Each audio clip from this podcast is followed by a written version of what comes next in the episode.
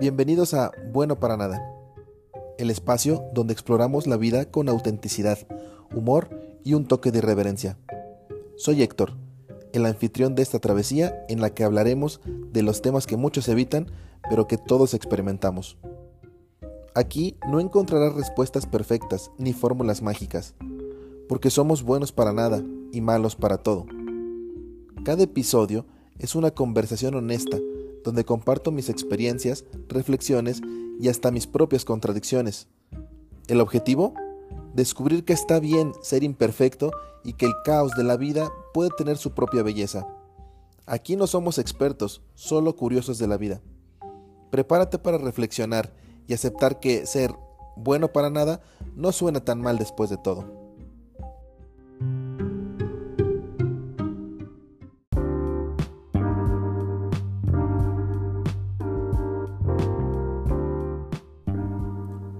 En la revolución de la tecnología moderna nos encontramos inmersos en un mar de notificaciones, mensajes y actualizaciones constantes. Hola, hola, ¿cómo están? Soy Héctor. Y en este episodio, bueno, para nada, quiero platicarles de un tema que estoy investigando recientemente, que es la desconexión digital. A mis 38 años he sido testigo de la evolución tecnológica, desde la conexión a Internet por modem telefónico hasta la dependencia total de los dispositivos inteligentes. A medida que las redes sociales se convierten en compañeras constantes, enfrentamos el desafío de equilibrar la interconexión con nuestro bienestar emocional. Me llama mucho la atención como mis dos hijas nacieron en un mundo digitalizado y veo que ya manejan de manera casi excelsa sus dispositivos.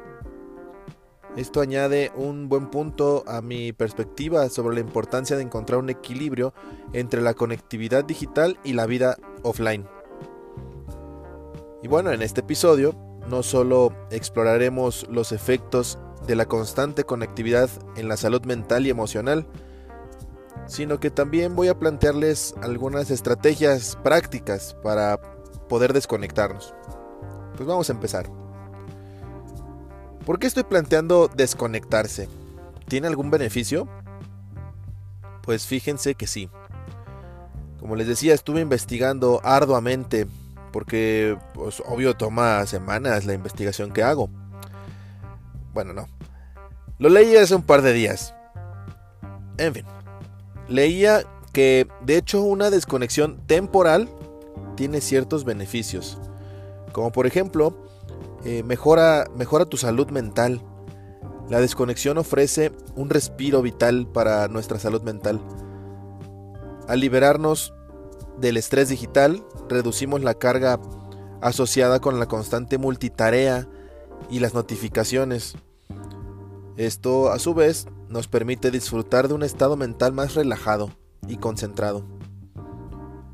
No sé ustedes, pero yo no manejaba el teléfono. Él me manejaba a mí. Apenas me hablaba con sus notificaciones y le hacía caso. Lo dejaba en algún lugar y me preocupaba. También nos puede ayudar esta desconexión a fomentar la creatividad. Al dejar de lado las distracciones digitales, abrimos la puerta a la creatividad. Leer un libro, dibujar, escribir o simplemente estar sin la constante vibración del teléfono nos conecta con un lado más imaginativo.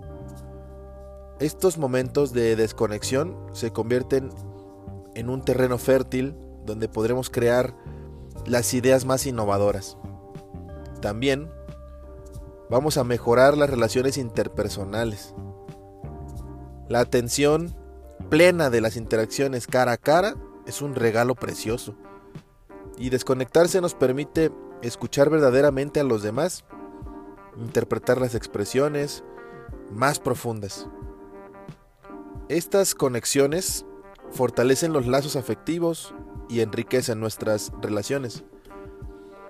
Es muy curioso cómo una de las herramientas tecnológicas más importantes, como los medios de comunicación, que sí nos ha facilitado la conexión inmediata, pero al mismo tiempo nos ha dejado separados de las personas cara a cara.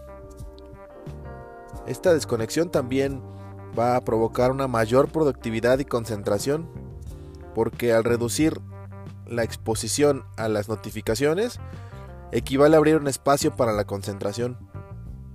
Al enfocarnos completamente en una tarea, ya sea laboral, creativa, aumentamos significativamente nuestra productividad. Esta desconexión se convierte así en una herramienta esencial para alcanzar nuestros objetivos con mayor eficacia. Y bueno, el último punto eh, de beneficios, que es como que el más importante para mí, es el descubrimiento de la tranquilidad. La tranquilidad debe ocupar un lugar especial.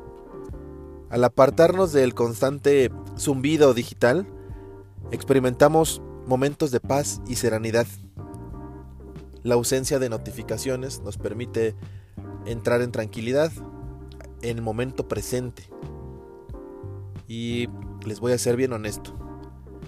En este momento me encuentro en una desconexión digital.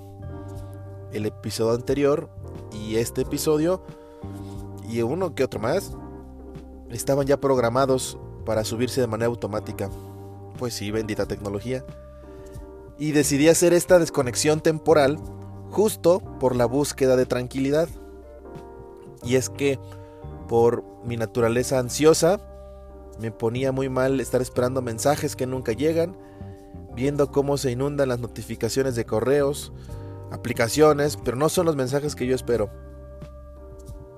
Ahora les platicaré cómo pienso hacerlo o cómo lo estoy haciendo, dependiendo cómo lo veamos. Y es que a pesar de que eh, ya conozco o se conocen los beneficios, la verdad sí es un reto, es un reto desafiante. Primero decirles, he de decirles que eh, sí existe una resistencia a la desconexión. O sea, yo ya lo tenía planeado desde antes y no, no, no, no pude. También por eh, el tema laboral, ¿no? Pero fíjense, aún no empiezo y ya tengo esa necesidad de estar disponible. La estrategia aquí es empezar gradualmente. Y bueno, no crean que desapareceré o tiraré el teléfono a la basura, pues para nada. Empezaré configurándolo para no recibir ninguna notificación. Ninguna ah, notificación de ninguna aplicación.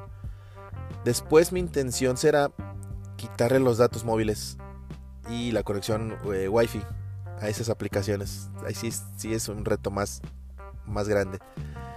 Y de ahí, pues ya Dios dirá, ya les contaré después descubrí también eh, unas cosas que leí, que existe algo que se llama FOMO, F-O-M-O. Es Fear of Missing Out. El temor a perderse algo importante en las redes sociales. Y sí, realmente sí lo tenía, ¿eh? En tus redes sociales o en, tu, o en, tu, en tus mensajes de texto o en, sí en, en cosas similares. Para este punto, me estoy concentrando en pensar en lugar de qué me podría perder, ¿qué puedo ganar? Pues tiempo para mí, para mis hijas, encontrar conexiones más profundas. Porque ojo, desconectarse digitalmente no implica no salir, ver amigos, etc. La función básica del teléfono, que es hablar, seguirá activa, ¿eh? Al finalizar este experimento, pretendo tener la capacidad de tener más momentos offline sin ninguna repercusión. Sabemos que por cuestiones laborales, pues siempre tenemos que estar conectados. Pero es ahí donde entra la capacidad que menciono. Y bueno, sigamos platicando. Quiero contarles cómo desde mi infancia la tecnología ha sido una fascinación constante en mi vida. Recuerdo con mucha claridad mis primeros pasos en el mundo de la mensajería instantánea con ICQ. Fue durante mi primer semestre de preparatoria, lo recuerdo. Aquí comenzó una historia que se desarrollaría exponencialmente. De repente llegó el Messenger de MSN, que de hecho yo aún utilizo mi correo de Hotmail. Y pasaba horas enteras eh, sumergido en conversaciones. Incluso llegando a platicar hasta altas horas de la noche, de la madrugada. Recuerdo que platicaba mucho con una amiga de, de la escuela, horas enteras, pero en la escuela, vaya, ni siquiera nos decíamos hola. Y es curioso, ¿no? A pesar de estas extensas charlas, apenas cruzábamos eh, palabras en la escuela. Pues es un indicio, un indicio temprano de cómo la conexión digital podía moldear nuestras relaciones de formas inesperadas.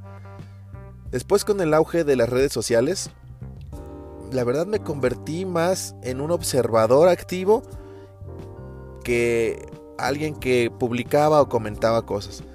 No sé, a lo mejor por experiencias, por malas experiencias, no, no muy favorables.